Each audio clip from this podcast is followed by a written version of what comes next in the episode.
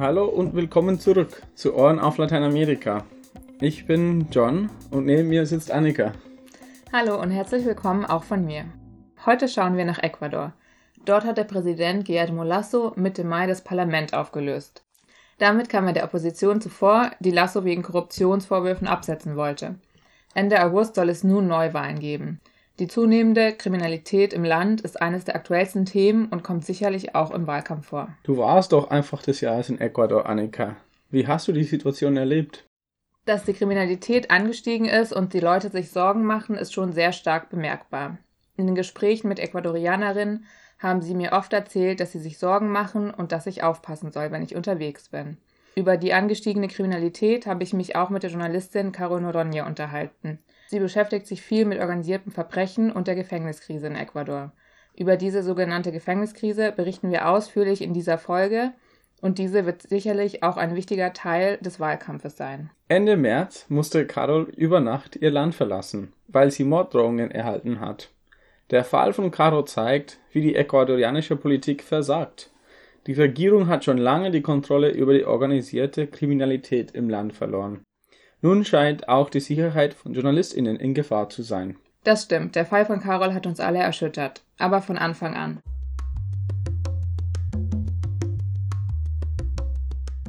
Am 23. Februar 2021 kam es in Ecuador an einem Tag zu Massakern in vier verschiedenen Gefängnissen. Insgesamt kamen dabei 81 Menschen ums Leben. Das war der Beginn einer Serie von Massakern. Allein 2021 folgten drei weitere Massaker, bei denen teilweise mehr als 100 Menschen ermordet wurden. Bei unseren Treffen hat mir Carol davon berichtet, wie sie im November 2021 einen Hilferuf aus einem Gefängnis in Cuenca erreichte. El 12 y 13 de Am 12. und 13. November 2022 kam es in einem Gefängnis in Guayaquil zum vierten Mal zu einem Massaker. Ich war gerade auf dem Rückweg von Cuenca, als ich gegen 19 Uhr eine Nachricht von einem Informanten erhielt. Er schrieb, Bitte, schick die Polizei, schick das Militär, sie werden uns umbringen. Carol rief sofort die Polizei, aber die ließ sich nicht blicken. Erst am nächsten Morgen, also viele Stunden später, griff sie ein und übernahm wieder die Kontrolle über das Gefängnis. Doch nicht nur das. Später musste die Regierung einräumen, dass sie schon im Vorfeld Warnungen erhielt.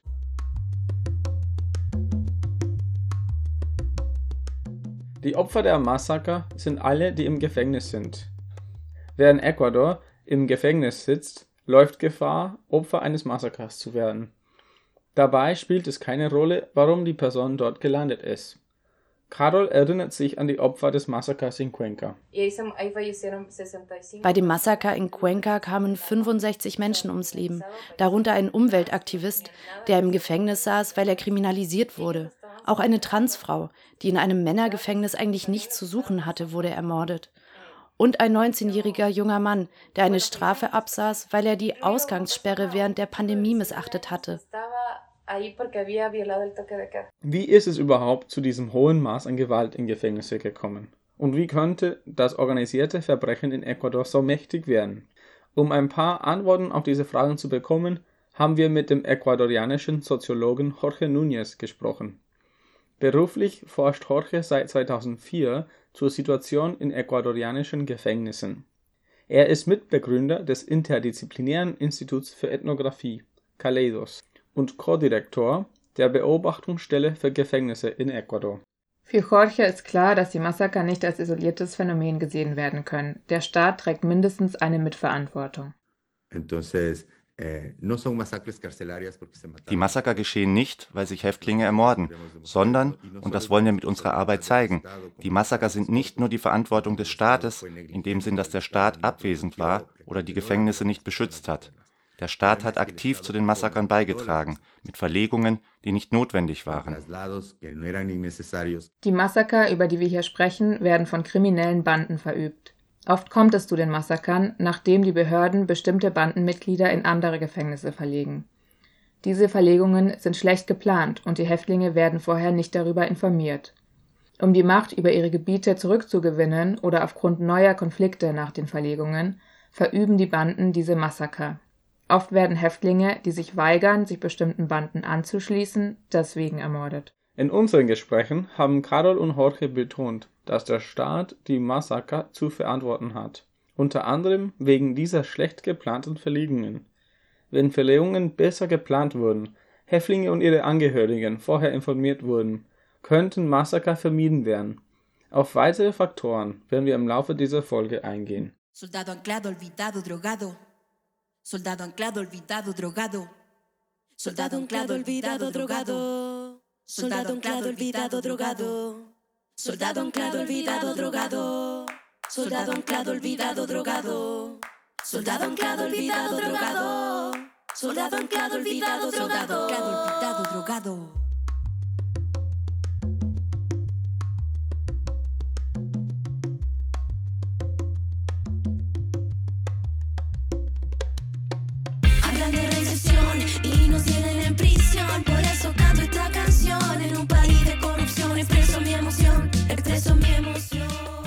Um die aktuelle Situation noch besser zu verstehen, müssen wir ein bisschen in der Zeit zurückgehen.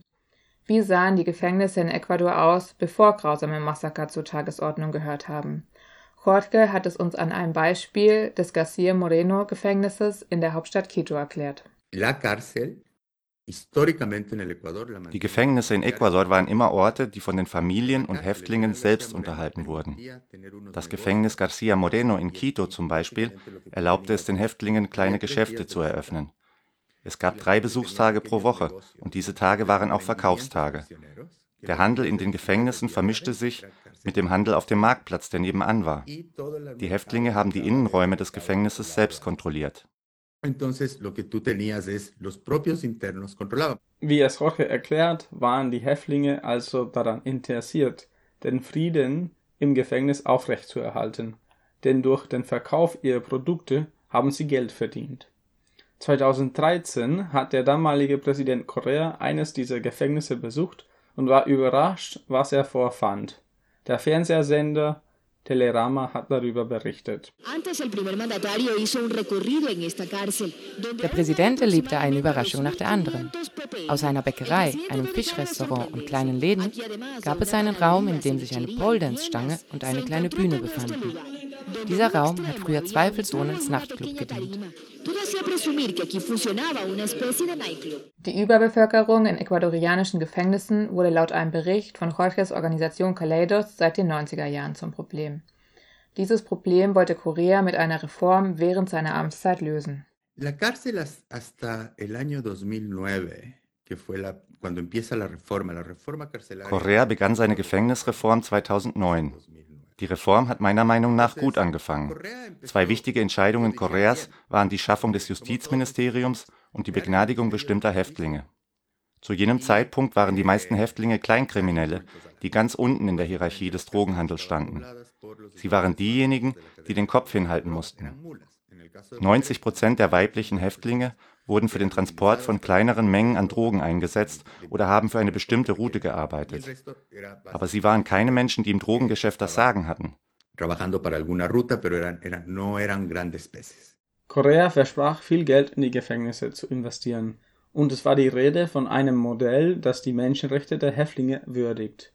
Aber Jorge hat uns erzählt, welchen großen Fehler Korea seiner Meinung nach begangen hat die Eröffnung von Megagefängnissen. Während seiner Amtszeit eröffnete Korea vier dieser Megagefängnisse.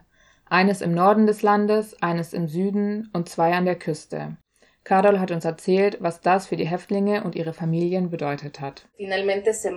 Alle Häftlinge wurden in groß angelegten Verlegungen in diese Gefängnisse gebracht.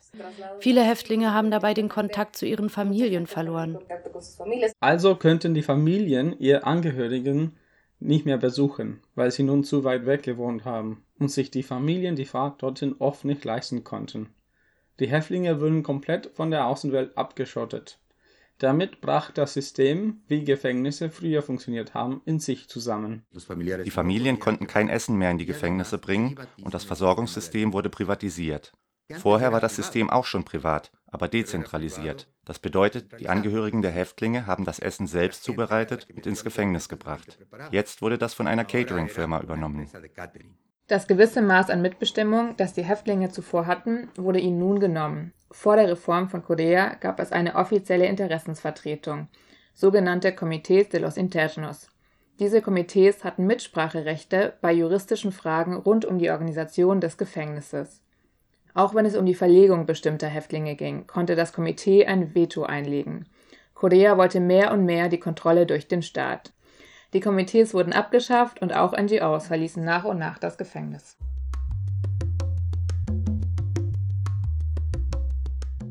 Warum erzählen wir euch das alles? Die Anführer dieser Komitees kontrollierten früher die einzelnen Abschnitte des Gefängnisses. Nachdem es die Komitees nicht mehr gab, wurde ihre Rolle nach und nach von den Anführern krimineller Banden übernommen, die nun begannen, die Gefängnisse zu kontrollieren, andere Häftlinge und deren Familien zu erpressen. Carol erklärt, wie die Banden vorgehen. Es gibt eine Methode, die Empeño, auf Deutsch Verpflichtung genannt wird. Verpflichtung bedeutet in diesem Fall, dass die Banden dir Schulden auferlegen, die nicht deine sind. Sie erlegen dir Schulden von 2000 Dollar auf für Drogen, die du nicht konsumiert hast, aber bezahlen musst. Die Familie von einem Häftling hat alles verkauft, was sie hatten, und trotzdem haben sie die 2000 Dollar nicht zusammenbekommen. Für Menschen wie uns mag es möglich sein, 2000 Dollar irgendwo aufzutreiben, aber die Mehrheit der Menschen, die im Gefängnis sind, können das nicht. Obwohl am Anfang viele Inhaftierte freigelassen wurden, scheiterte Correas Reform. Als er seine Amtszeit beendete, saßen 25.000 Menschen im Gefängnis, doppelt so viele wie zu Beginn seiner Amtszeit. Auch sein Diskurs veränderte sich mit der Zeit und er begann, sogenannte Mikrotrafikanten stärker zu kriminalisieren. Das widerspricht dem Diskurs zu Beginn seiner Amtszeit. Genau. Und für viele Menschen, die Hoffnungen in die progressive Politik Koreas gesteckt hatten, war diese Gefängnisreform eine Enttäuschung. 2017 endete seine zehnjährige Amtszeit und Lenin Moreno wurde neuer Präsident Ecuadors. Moreno kam aus Koreas eigener Partei und war sein gewünschter Nachfolgekandidat. Aber nur wenige Monate nach Beginn änderte Moreno seine politische Richtung und führte das Land zurück in den Neoliberalismus. Dieser politische Wechsel wirkte sich auch auf die Situation in den Gefängnissen aus. Lenin Moreno hat das Justizministerium wieder abgeschafft und stattdessen ein Staatssekretariat gegründet. Außerdem hat er die Gefängnisse der Polizei unterstellt. Und was hat das zur Folge? Die Polizei ist darin geschult, Leute einzusperren. Und wenn die Polizei die Macht über die Gefängnisse hat, wird sie immer mehr Leute einsperren. Jedes Mal, wenn es ein Problem gab, hat die Polizei einen neuen Sicherheitstrakt eröffnet und als nächstes einen Hochsicherheitstrakt. Das Sekretariat, das Moreno gründete, hatte nur ein Büro im ganzen Land und weniger Ressourcen als das vorherige Ministerium. Außerdem ist es von zentraler Bedeutung für die weitere Entwicklung der Situation, dass die Polizei so viel Verantwortung in den Gefängnissen bekommt. Gleichzeitig wird der Einfluss der Polizei auf politischer Ebene immer größer. Parallel dazu baut das organisierte Verbrechen seine Kontrolle aus, innerhalb und außerhalb der Gefängnisse. Das Gefängnis ist ein millionenschweres Geschäft in ganz Lateinamerika. Jedes Gefängnis in Lateinamerika wirft sehr viel Geld ab. Die Polizei beginnt den Häftlingen Privilegien zu geben im Austausch für Informationen über den Drogenhandel. Die Regierung überlässt der Polizei die Kontrolle über die Gefängnisse und die Polizei überlässt diese Gefängnisse den Banden. Also wird das Gefängnis im Grunde von Banden kontrolliert. Eh, die Polizei nutzt die Banden, um Informationen über den Drogenhandel zu bekommen. Diese Informationen helfen der Polizei dabei, offiziell Erfolge im Kampf gegen den Drogenhandel vorzuweisen. Hier und da werden größere Lieferungen abgefangen und Drogenhändlerinnen verhaftet. Das bekämpft aber nicht die strukturellen Ursachen für die Kriminalität. Da die Polizei in die Korruption verwickelt ist, kommt es zu immer mehr Gewalt zwischen den Banden und in den Gefängnissen.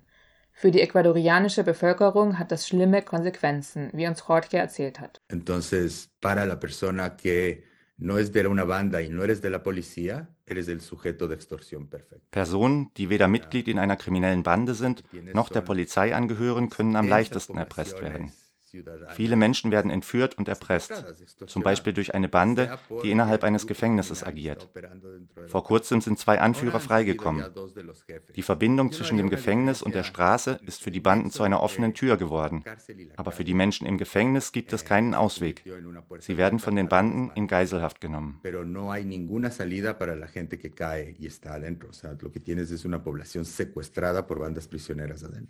No me deja ni pensar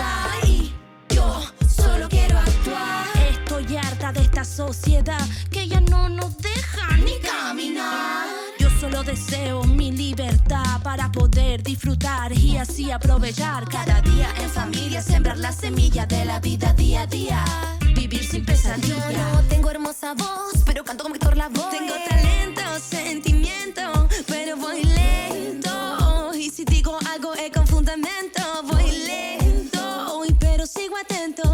Momento me sigo moviendo, estoy harto de los sentimientos que me dejan sin aliento. Voy lento, yo solo quiero un momento. Das ist die aktuelle Situation heutzutage in Ecuador. Eine Gefängniskrise, die sich auf der Straße und in den Gemeinden ergießt. Der noch amtierende Präsident Lasso gießt nur weiter Öl ins Feuer und spaltet die Bevölkerung. Auf Twitter sprach er vor einigen Monaten von einem Krieg zwischen euch und den Kriminellen. In April kündigte er außerdem den Erlass eines Dekrets an, das es der Zivilbevölkerung erleichtern soll, sich zu bewaffnen. Für viele Menschen sind diese Maßnahmen nicht die richtige Antwort auf das Problem. Die Allianz gegen Gefängnisse in Ecuador, wo Jorges Gruppe Caleidos auch Mitglied ist, ist ein Bündnis aus mehreren Organisationen, die eine Reform des Justizsystems fordert. Die große Mehrheit der ecuadorianischen Häftlinge sind sehr jung und sitzt wegen sogenannter Armutsdelikte im Gefängnis. Wegen Diebstahl, Einbruch, dem Verkauf oder Besitz geringer Mengen an Drogen. Diese Menschen brauchen Zugang zu Bildung, Zugang zum Arbeitsmarkt und keine Haftstrafen, so die Allianz. Wir danken euch fürs Zuhören. Wie ihr merkt, ist die Gefängniskrise und die damit verbundene Gewalt ein Thema, das Ecuador auch in den nächsten Monaten noch beschäftigen wird.